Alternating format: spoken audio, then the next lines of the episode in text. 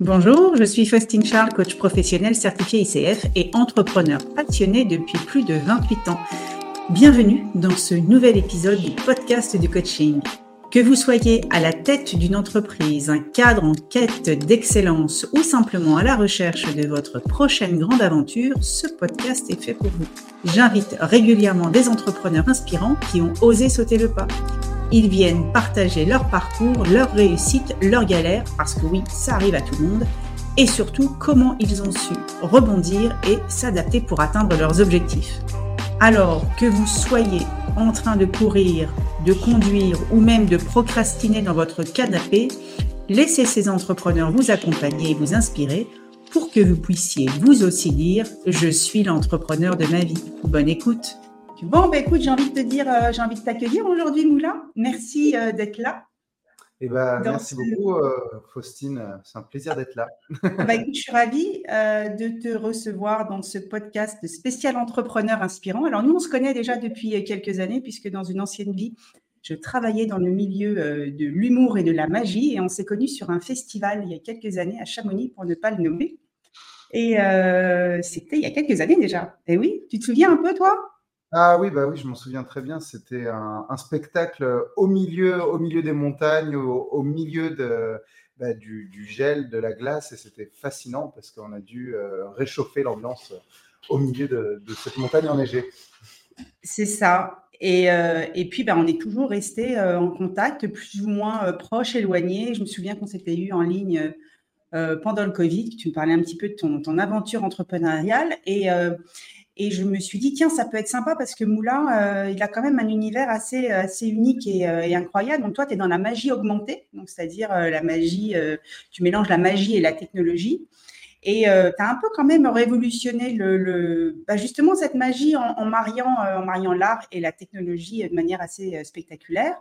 Tu donnes plus de, de 100 spectacles par an dans plus de 55 pays et tu as une communauté de plus de 600 000 followers tous euh, réseaux sociaux euh, confondus, voilà, qui génèrent plus de 100 euh, millions de vues quand même, hein, c'est pas rien. Et puis on va dire que tu bouscules un peu notre perception de la réalité. tes spectacles, à l'image de Miracle et, et Magic 600, nous embarquent dans un périple où la technologie amplifie l'illusion pour offrir des expériences vraiment mémorables. C'est bien dit ça. C'est bien dit. Hein tu as été finaliste de La France a un incroyable talent. Et puis, donc là, tu n'as pas uniquement euh, capté euh, le public français, mais aussi une audience mondiale. Et tu as aussi participé à Arabs Got Talent, qui a été diffusé depuis, euh, alors dis-moi si je ne dis pas d'erreur, des dizaines, voire des centaines de millions de, spectateurs? Il y a eu 156 millions de téléspectateurs en live sur la demi-finale notamment, et du coup ça faisait, ça faisait beaucoup de gens connectés. Et du coup, quand tu joues un numéro de 2 minutes devant 156 millions de téléspectateurs, euh, tu as clairement ta vie qui peut changer en, très bien ou en très mal en deux minutes.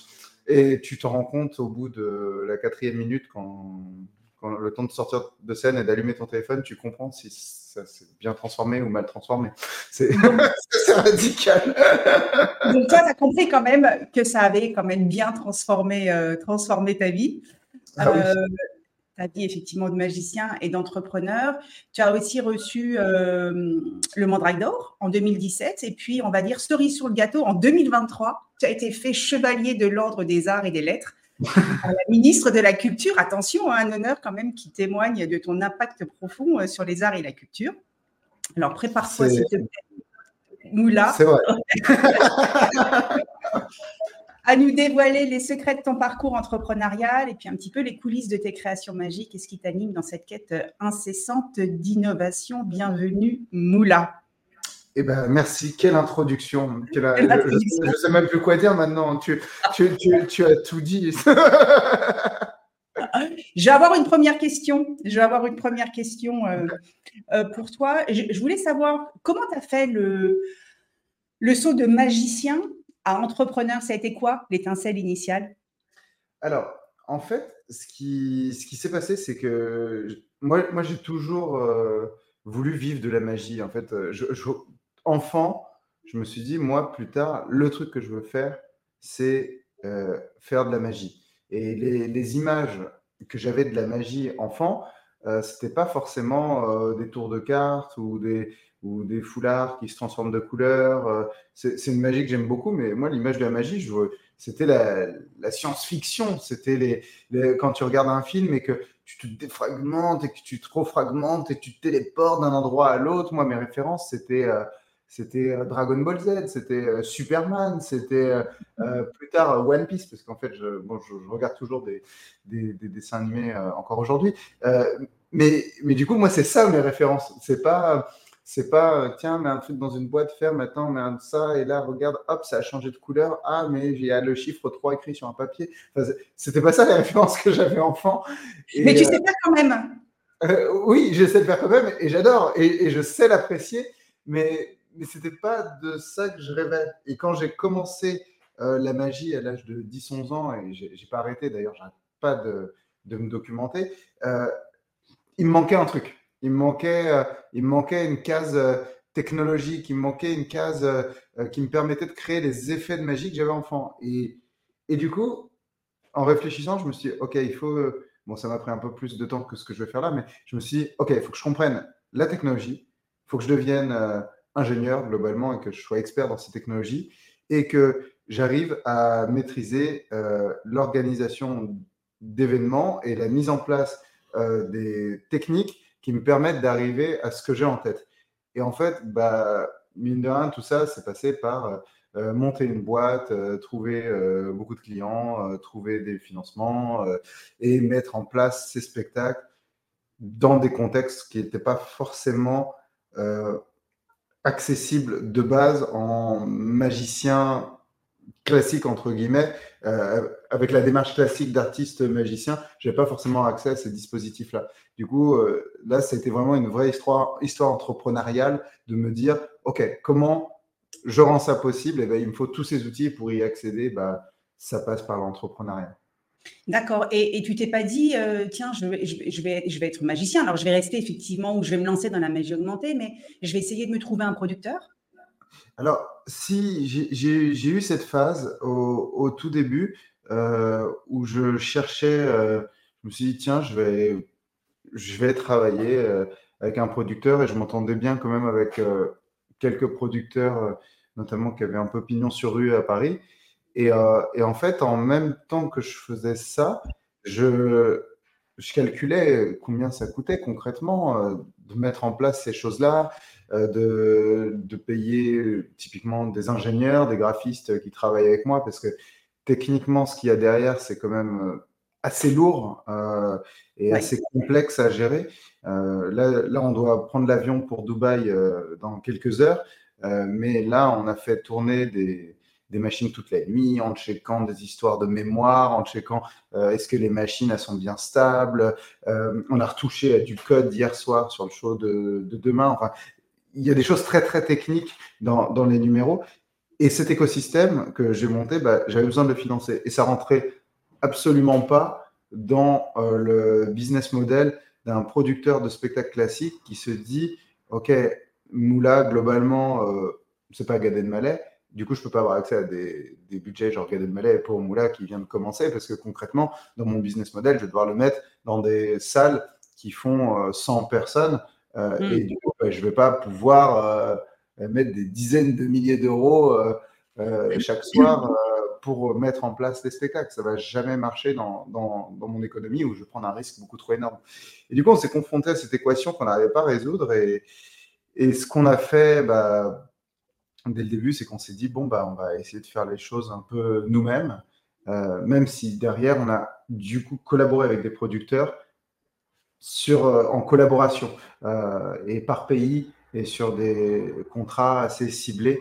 Euh, mais aujourd'hui, Augmented Magic est la structure qui, qui finance et qui, qui crée l'ensemble de tout ce qu'on a besoin pour le spectacle. D'accord, c'est vrai que tu dis beaucoup on, parce que c'est vrai qu'il y a une équipe derrière. Hein. Aujourd'hui, vous êtes cinq. Euh, cinq à temps plein dans, ta, dans Augmented Magic, donc ta, ta, boîte. Donc, effectivement, c'est pas rien. Tu me disais aussi, tu as un énorme studio de création, qui est quand même le plus grand studio, euh, je ne crois pas me tromper, euh, de France, le plus gros studio de magie augmentée peut-être de France.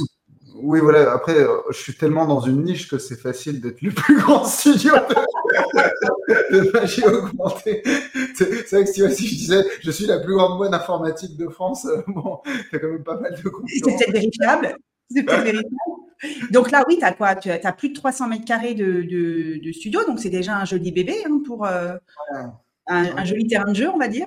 C'est vrai, que, vrai que là, on est quand même sur, euh, bah, sur un espace où globalement, on a une scène de spectacle euh, qui fait 14 mètres dans le studio, avec 6 mètres de hauteur sous plafond, tous les éclairages, les écrans nécessaires pour nos spectacles, tous les systèmes qui nous permettent de faire tout. On peut faire euh, voler des gens, euh, on peut les faire euh, apparaître des écrans, on peut. La, seule chose, bon, c'est ma frustration, mais ça, je peux pas faire apparaître un avion ou une voiture dans le studio. Ça, ça passe pas à la porte. C'est un vrai problème. on va laisser ça à Copperfield. Hein? Ça viendra, ça viendra. Voilà, du coup, si, on doit faire apparaître un avion, bah, on devra louer un hangar. Ça rentre pas ici. Mais globalement, ce qui est bien, c'est qu'on a tout ce qu'il faut et surtout, on a les technologies euh, et les technologies aussi qui sont assez avancées. Et du coup, beaucoup de partenariats aussi avec des, des, boîtes euh, qui développent des technologies très intéressantes euh, qui nous permettent, bah, en collaboration, de tester directement dans le laboratoire, qui est le studio, bah, d'imaginer la magie euh, de demain, en fait. Et comment tu as eu, euh, comment tu as eu tes, premiers clients? Est-ce que c'est suite à euh, la France en incroyable talent ou même avant, hein, à Arabs Got Talent? C'est comme ça que les premiers clients se sont manifestés? Non, en fait, c'est encore avant. C'est ce qui s'est passé, c'est que alors j'ai fait mon école d'ingénieur et en fait, un petit message au passage pour les gens qui, qui font ce genre d'études j'arrivais à, la phase de la quatrième année où tu dois choisir un, stage en entreprise qui dure 6, 9 mois, ça dépend de l'école. Et c'est vrai que ce stage va quand même potentiellement influer ton parcours parce que ça te permet de mettre un, pied à l'étrier sur euh, qu'est-ce que tu vas pouvoir faire derrière. Et moi, j'avais des choses qui artistiquement me tentaient énormément, comme euh, faire de la création artistique à l'ENRIA.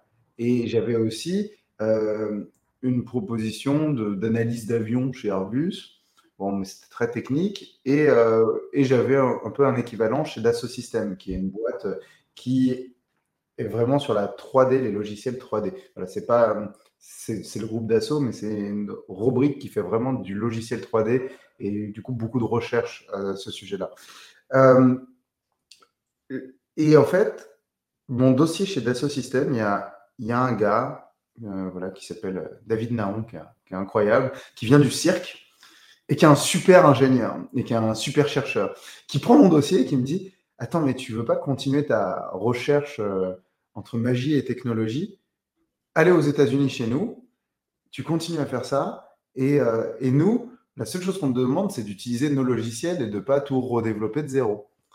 Euh, et, du coup, je me, je me mets à, travailler avec eux, à vraiment rentrer dans les logiciels et voir comment je peux en faire de la magie. Je pars euh, aux États-Unis et là, je me retrouve, euh, tu vois, j'ai 21 ans, 22 ans, je me retrouve avec la voiture décapotable de l'entreprise, la maison avec le jardin. Genre, je suis accueilli.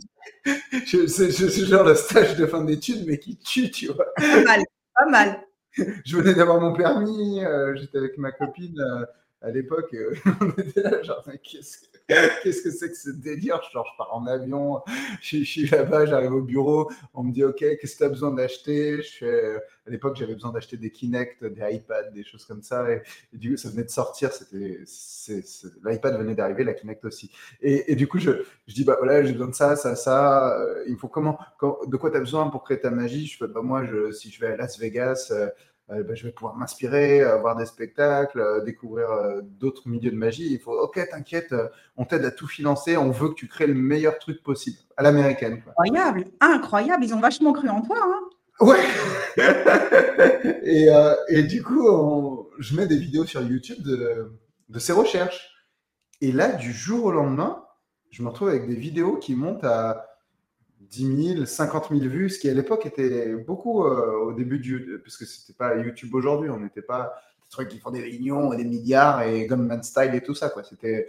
Euh, surtout sur une niche genre technologie Kinect, c'était un peu plus tranquille. Quoi. Il y avait moins de C'était en quelle année? C'était en quelle année, Moula? Recite-nous. en 2010-2011. Ouais, c'est ça, 2010-2011. Et du coup, il y a, il y a longtemps. et, et, en fait, du jour au lendemain, je me retrouve avec des trucs genre on a 15 000 personnes dans un festival en Inde, en open theater, stage 50 mètres, est-ce que vous pouvez venir? Ok, donc tout a commencé à ce moment-là, grâce à YouTube hein, finalement. Hein. C'est Et grâce à un gars qui a, sorti ton dossier, qui a dit, mais donc qui est lui aussi arrivé du milieu du spectacle, et dit, mais ce gars-là, on va, on va, croire en lui, on va lui donner toutes les facilités pour qu'il puisse lancer son activité avec le logiciel. C'est extraordinaire. La rencontre c'est vraiment le, truc. Euh, et d'ailleurs, on est toujours en contact. On est, des, on est super amis. On, essaie de se voir dès que possible. Euh, et, et, ouais, là, tout a commencé. Et là, il y a eu les, les, premières demandes de spectacle. Mais je suis passé. Parce qu'avant, j'avais une association euh, où je faisais de la magie. tu sais, typiquement, genre arbre de Noël, des choses comme ça, des mm-hmm. anniversaires, des mariages. Et, et, mon père avait un restaurant aussi. Du coup, je m'entraînais beaucoup à faire de la magie dans le restaurant. D'accord. Et, en fait, du jour au lendemain, je suis passé de ces spectacles de 100, 150 personnes, 200 personnes, bonne franquette, tu vois, genre euh, à kick-off 2000 personnes à Orlando, stade en Inde, énorme show à Las Vegas. ta plus grosse scène, ta plus grosse scène, Moulin as joué devant combien de personnes? la plus grosse scène, c'était la première, c'était les, 15 000 personnes euh, Mais non. En, Inde, euh, euh, où, je m'en souviens, c'était ce qui m'avait perturbé, c'était le fait que, que quand les gens applaudissent ou quand les gens rigolent, on entendait le délai du son. Et du coup, tu faisais un truc et après, tu entendais. Et le temps que ça arrive, et du coup, tu avais vraiment Une vague.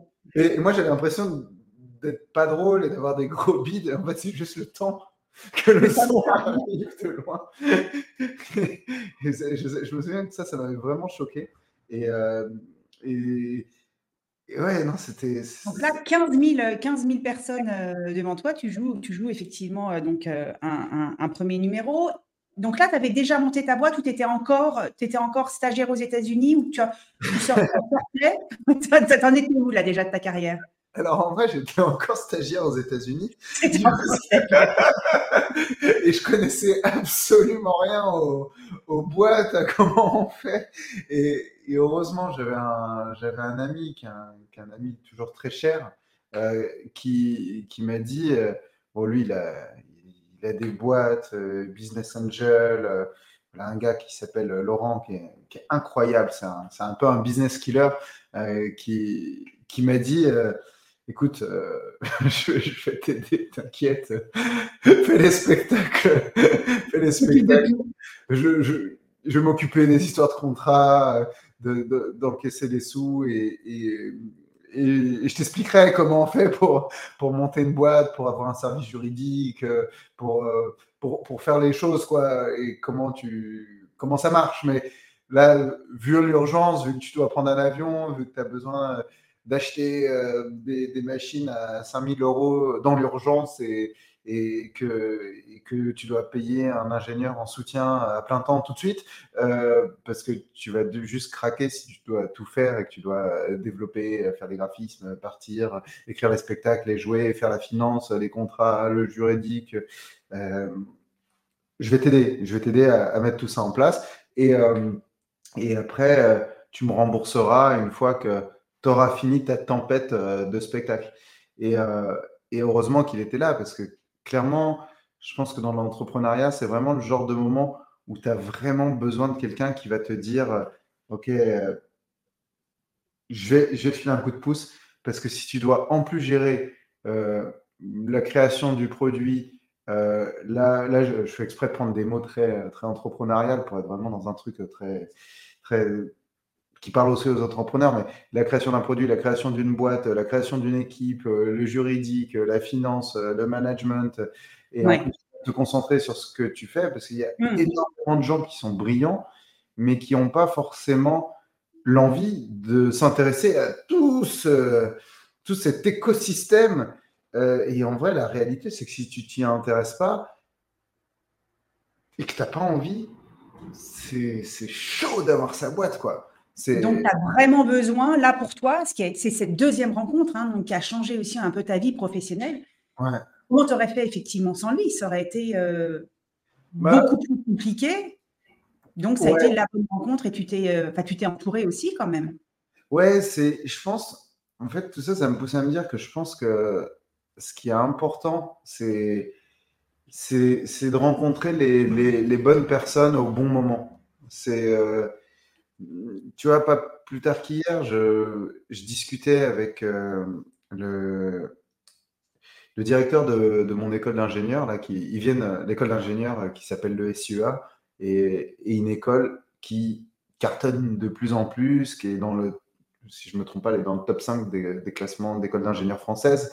Euh, et j'ai fait un diplôme de réalité virtuelle là-bas, du coup, très en lien avec ce que je fais aujourd'hui. Et en fait, euh, on, échangeait hier parce que lui, son, son école a, pris une ampleur. Euh, ils, ont, ils ont racheté plein d'écoles, ils ont étendu le groupe. Et, et en fait, c'est très drôle parce que même si on est sur deux business totalement séparés, parce que une école est aussi un business, mm-hmm. c'est étudiants qui payent une année, euh, même si c'est à but non lucratif, euh, il y a quand même une démarche entrepreneuriale derrière où tu dois employer des professeurs et euh, avoir des, étudiants et des, familles qui payent des études pour payer un écosystème et après ouvrir des portes dans le monde professionnel. Ben en fait, quelle que soit la boîte, au final, même si c'est une boîte de magie où tu crées un spectacle et tu, tu, tu travailles sur un concept de spectacle, ben, et que tu vends ça et que tu as une équipe derrière et que tu as des frais, quel que soit le business, c'est la même manière de, travailler. Et c'est ça qui est hyper intéressant, c'est que c'est une technique euh, que moi, je, clairement, alors je suis tout petit hein, dans cette technique. Euh, par contre, euh, quand je parle à des gens qui ont des boîtes de 6000, 7000 personnes, t'es là genre, ok, ouais, je... super, je sais pas comment tu fais. Ils font non, mais le plus dur, c'est ce que tu fais, c'est d'avoir une boîte où vous êtes, euh, vous êtes 5 euh, maximum. Euh, c'est ça le plus dur, quoi. Moi, 6000 personnes, j'ai des équipes pour gérer les équipes. En fait, moi, ça m'a l'air insurmontable d'arriver à un stade de, gérer genre des boîtes de 6-7 000 personnes. C'est, je, je, je, je, visualise même pas. C'est, comme tu visualises acheter une maison, mais je visualise pas d'acheter une ville, tu vois. C'est, c'est, ça, ça me dépasse. C'est le système solaire, mais je visualise pas l'univers, quoi. Mais justement, ces grosses boîtes, euh, ces grosses boîtes, tu as travaillé aussi avec elles euh, en partenariat avec de, très grandes marques. Hein. Je crois qu'on peut les, euh, les citer. Hein. On parle de, Microsoft, on parle d'Intel. Tu as bossé aussi pour eux, tu as, lancé, tu as monté des projets. Raconte-nous un petit peu comment tu es arrivé là aussi, travailler pour quand même des, des grands, grands noms de, de l'industrie. Alors, en fait, justement, je pense que le choix que j'ai fait, euh, parce que moi je voulais faire l'école du mime Marceau à la base. Moi, c'est, je te jure, c'était vraiment, je me suis dit, je, je, pars, je fais le mime Marceau, euh, école de Il y a une certaine ressemblance hein, d'ailleurs. Hein. dans, les, dans, les, rayures là. Mais lui, il les mettait au milieu là. Moi, je les mets sur, sur les bras. moi, il y en a trois, pour pas citer la marque. Alors, et, euh... c'est nice. C'est nice qui est d'ailleurs dans le réseau de nos clients, euh, cette marque euh, Adidas. Euh, D'accord. Et, ce qui s'est passé, c'est que je pense que la voie que j'ai prise de, de, me dire, OK, je vais école de cirque, école marceau, école de théâtre, tout ça, je vais faire ça en cours du soir ou le week-end, ou je vais faire des stages. et je vais plutôt me concentrer en journée sur travailler vraiment l'ingénierie. Bah, au final, ça a fait que quand j'ai mis ces vidéos sur YouTube et que c'était fait dans un écosystème d'entreprise et que ça a rayonné, mes premiers clients, c'était tout de suite euh, Microsoft, Dell, Intel, euh, ça a été euh, Dassault Systèmes, bien entendu, qui d'ailleurs, j'étais, ils, voulaient m'embaucher pour des événements alors que j'étais stagiaire chez eux. Je te raconte pas le. j'ai fait les événements et après, ils étaient là, mais Attends, mais là... du coup, j'avais mes N plus 4, N plus 5, qui étaient les top managers mondiaux, qui étaient dans la salle et qui dit et qui appelaient leur euh, N-3 en leur disant Mais le gars, c'est pas le gars que tu as récupéré en stage euh, il y a trois mois, qui est, en train de, faire l'événement du kick-off euh, mondial devant, avec le CEO sur scène. C'est quoi le délire là? Comment ça, comment ça se passe? Et, du coup, Et du coup, très vite, je suis rentré dans un écosystème très, très techno avec, avec toutes ces boîtes, ce qui, ce qui était génial pour moi parce que comme je suis ingénieur, je comprends la techno et que j'avais accès aussi aux technos qui vont sortir dans quelques années chez eux, ça m'a permis de créer et d'imaginer des illusions qui vont arriver dans quelques années quand la techno sera prête. Et notamment avec Intel, on a été super loin. maintenant, je peux en parler parce que le produit est sorti quelques années. Je n'avais pas le droit d'en parler il y a quelques temps, mais ils nous envoyaient directement leur carte euh, de caméra 3D, euh, d'analyse d'image qu'ils allaient intégrer dans les ordinateurs. Et on nous envoyait vraiment des. Je te jure, le truc, c'était n'importe quoi. On recevait une lettre euh, qui arrivait d'Israël avec une carte. Il y avait la puce, les et on nous disait est-ce que vous pouvez créer un tour avec ça? Le truc, c'était mission impossible. C'est quoi ce truc? Et c'était la, la webcam 3D d'analyse euh, visio 3D avec la profondeur de caméra qu'ils allaient intégrer dans, tous les PC des OEM. Du coup, les OEM, c'est les marques euh, d'Intel qui utilisaient les techno Intel dans leur PC. Du coup, qui, étaient intégrés chez IBM, chez Toshiba, euh, chez Microsoft, chez HP, tout, tout, ça chez Dell. et du coup, on recevait ça. Et nous, on imaginait 3-4 ans en avance une installation interactive qui partait d'abord au CES à Las Vegas. Euh, du coup, on faisait un énorme tunnel d'image avec euh, des millions de particules qui forment les gens. Et quand tu faisais des peace and tu te prenais en photo et tu t'envoyais ta, photo en homme des sables euh, génératifs qui arrivait sur ta boîte mail. Et après, cette application, on l'intégrait dans les ordinateurs qui sortaient des années après.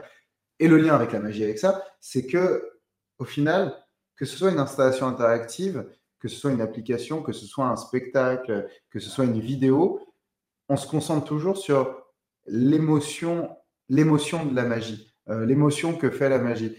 Et quand j'ai créé cette, euh, cette, euh, ça s'appelle le Sandman, cet homme des sables, c'est un peu comme le Sandman de Spider-Man qui se forme à partir du sable. Là, tu te formes à partir du, sable qui était dans, les écrans et, et, tu te défragmentais en même temps. Et en fait, ce qu'on s'est rendu compte, c'est que comme on a réussi à remettre cette émotion à l'intérieur euh, de, de, cette installation interactive, les gens restaient scotchés et les gens buguaient. Et pendant 4-5 minutes, ils, ils faisaient que se regarder de manière hypnotique devant eux qui se défragmentaient en sable. Et là, on s'est dit, OK, c'est génial, on arrive à, à prendre l'émotion de la magie et la mettre dans quelque chose aussi qui n'est pas un spectacle. Et, euh, et, et, du coup, il y a eu cette, un peu ce, au début ce double, ce double travail où on avait en même temps les gros événements qui nous appelaient pour des spectacles et en même temps des développements euh, informatiques euh, avec des boîtes. Mais l'un et l'autre étaient liés et ça nous a permis très vite de constituer un réseau cohérent de boîtes dans la tech euh, bah, qui nous achetaient des spectacles et des développements informatiques. Voilà. Ok. la question. Non, non, non, tu as bien répondu, tu as très bien répondu euh, à la question, Moula. Je, je mettrais un 9,8 sur 10. Ah, Et en plus, là, voilà, donc là, tu, tu, euh, euh, donc tu parles, voilà, crescendo, donc de plus en plus de, de, contrats, donc de gros spectacles, de gros événements et autres. Et puis, il y a une période très, très sympa qui est arrivée, qui s'appelle le Covid. Ah qui est très sympa quand tu es entrepreneur et surtout quand tu fais de, de, de, de l'événement, hein, donc qui tu mets tout plein de gens dans une salle pour présenter de la magie augmentée. Donc là, patatras, tout s'arrête. Qu'est-ce qui se passe? Parce que tu as quand même des investissements, tu as quand même effectivement une équipe. Comment on gère un moment comme ça, Moula ah, euh, Alors, déjà, euh, moi, moi, franchement, à l'époque, je me suis demandé, euh, je me suis dit, ça se trouve, on va tous mourir, tu vois. Moi, tu, vois les news à cette époque-là, c'est tellement bien fait, quoi. Le, le, le, feuilleton, euh, franchement. Hein. C'est mieux que la majeure augmentée, hein. Ouais, non, le, président est, est bon, quoi. Le discours, il est, le discours Covid de Macron, il était bien travaillé, quoi. J'étais là, j'ai dit, waouh, c'est moi, on m'aurait demandé de faire un discours comme ça, jamais j'y arrive, quoi. C'est beaucoup trop euh, en performance, il faut s'accrocher. Et, en fait, après ce discours, en plus, alors, ce qui était très drôle, c'est que, enfin, pas, si drôle que ça, c'est qu'on avait des spectacles en, Chine juste avant. Du coup, on était en Chine et on, avait un spectacle, on avait beaucoup tourné dans le monde arabe et après, on avait une tournée en Chine. Et en fait, en Chine, j'ai vu comment c'était. Je, je, suis arrivé et, et en fait, j'étais en, décembre en Chine et c'était comme en mars en France. Et pas dans toutes les villes, mais dans certaines villes. Il y avait des villes où on ne pouvait plus rentrer, où, vraiment euh, j'avais l'impression d'être un pestiféré parce que je n'étais pas chinois. Et, et, franchement, je me suis dit, oh là, mais qu'est-ce qui se passe?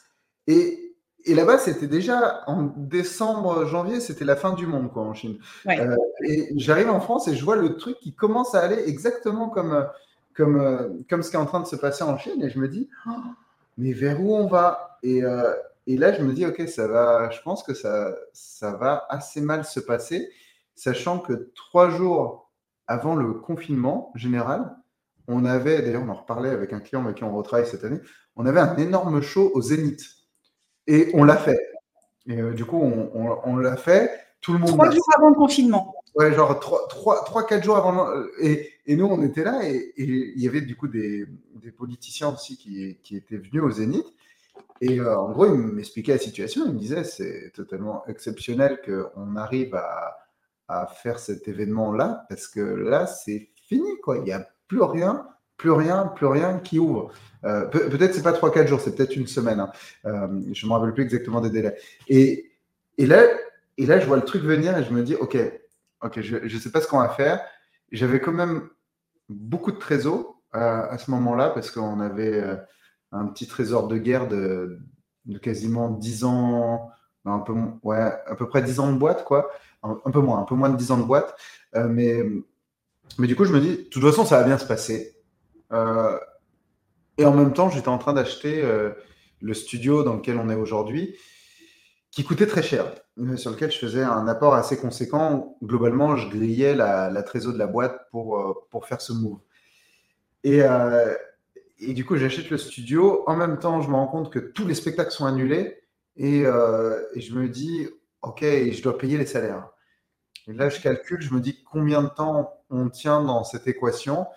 Et je vois qu'on va tenir 4-5 mois. Et je me dis, bon, bah, on va prendre le pari. On, on, achète le studio. Le Covid est là. Je paye les salaires. Il n'y a plus de spectacle. On voit ce qui se passe. Et euh, sauf que 3-4 mois après, la situation, n'a pas changé. et, là, je me dis, OK, euh, potentiellement, les, événements, euh, une boîte basée sur l'événement qui fait plein d'événements partout dans le monde, on a un peu de dette. Quoi. Et, là, j'étais en confinement dans une maison à la campagne sans Internet en plus. Alors, c'était. on s'est appelé à ce moment-là. Je me souviens tout à fait. On s'est appelé à ce moment-là, Internet, tu avais encore le téléphone. Ah euh, quelqu'un d'ultra connecté, c'était quand même déjà, euh, déjà pas mal. Et, c'est à ce moment-là que tu t'es mis à fond sur TikTok.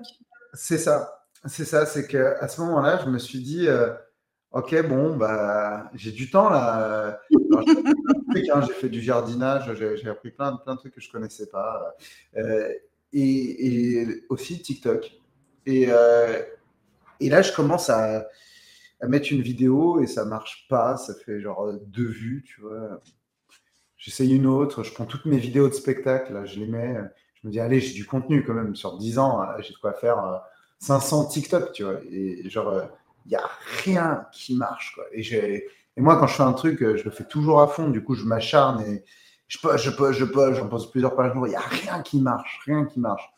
Et en même temps, comme je suis ingénieur, je me fais une un Excel et, je regarde, je regarde les chiffres. Là, j'essaye, je me dis, OK, on va diversifier, on va changer tous les. On va trouver la recette magique, là. On va trouver ce qui marche. Et, et là, je pars loin. Je pars dans des trucs vraiment euh, pathétiques. Hein. mais vraiment, hein, genre. Euh, C'est chouette d'avoir un regard comme ça sur soi et de, prendre suffisamment de recul pour avoir cette objectivité. ah non, mais genre, euh, pour, pour donner une idée, c'est c'est euh, je fais des tours de magie où euh, je prends de la pâte à pain et, euh, et, par magie ça devient un pain sur de la musique de Claude François, Alexandrie Alexandra, tu vois, on en est là. Hein. Ah ouais, t'étais pas très très bien en fait à ce moment-là. Hein. Ouais, c'est ça, c'est pas ok, c'était pas une grande, c'est pas, la joie quoi. Ok. C'est on où, où, je lance des pâtes en l'air et quand elles atterrissent dans l'assiette, hop là, pas de bolognaise, tu vois. Avec un montage loupé ou où je dis, où je dis à des gens, euh, euh, si cette euh, vidéo je voulais, j'ai trop soif, ça fait trois jours que j'ai pas bu d'eau, mais regardez sur la bouteille, il y a marqué que, que s'il n'y a pas 1000 abonnés sur mon compte, j'ai pas le droit de boire de l'eau, je vais mourir de soif. Aidez-moi, abonnez-vous. genre, j'étais vraiment à ce stade de vidéo, tu vois. D'accord. Et à ce moment-là, au moment où je fais les vidéos les plus nulles, ça cartonne. Mais quand je te dis ça cartonne, c'est que, c'est que tu vois, j'ai en même temps mes, mes potes qui m'appellent en me disant euh, Moula, t'es sûr que ça va là? C'est chaud, on voit ton compte TikTok, ça n'a pas l'air d'aller du tout, ça va le confinement, tu te sens bien? Et, en même temps, parallèlement à ça, t'as les vidéos qui passent à 10 000, 100 000, 1 million de vues, le truc, ils parlent, les gens s'abonnent en masse. Euh, du coup, je me dis, ah ok, bah en fait, la recette magique, c'était de de ne pas boire une bouteille d'eau si tu n'as pas un nombre de likes ou d'abonnés. Bah, tiens, je vais essayer avec un flanc, paf, ça cartonne. Euh, après, je trouve voilà, des vidéos ou genre des vidéos de tuto aussi pour expliquer euh, aux, jeunes qui sont. Euh, euh, je, déteste dire les jeunes, j'ai l'impression d'être tellement vieux quand je dis ça. pour expliquer aux jeunes comment faire ce que j'ai fait, comment faire le montage, le tricks de magie que j'ai fait, du coup des petites vidéos tuto comme ça droite à gauche, et le truc, ça part, ça part, ça part, ça part, ça part, les gens s'abonnent et, ça part en flèche. Et globalement, comme j'ai beaucoup de temps, bah, je fais trois vidéos par jour, tous les jours pendant le confinement. Et le compte passe de, de zéro abonné à, peut-être 300, 400 000 abonnés avec des millions de vues. Et là, j'ai des marques qui commencent à m'appeler. Du coup, j'ai et un réseau de clients que je n'avais pas avant. Du coup, c'est ça t'a effectivement ramené des clients. Voilà. C'est du coup, j'ai des marques genre euh, à l'époque, j'ai un Pickwick Toys euh, qui, est, qui, avait racheté Toys R du coup le magasin de jouets, qui aujourd'hui a encore changé de nom, mais je c'est un autre nom, là, ça vient de changer, euh, qui me dit, ben nous, on a besoin de faire de la vente en ligne, de vendre des jouets en ligne. Est-ce qu'on peut collaborer?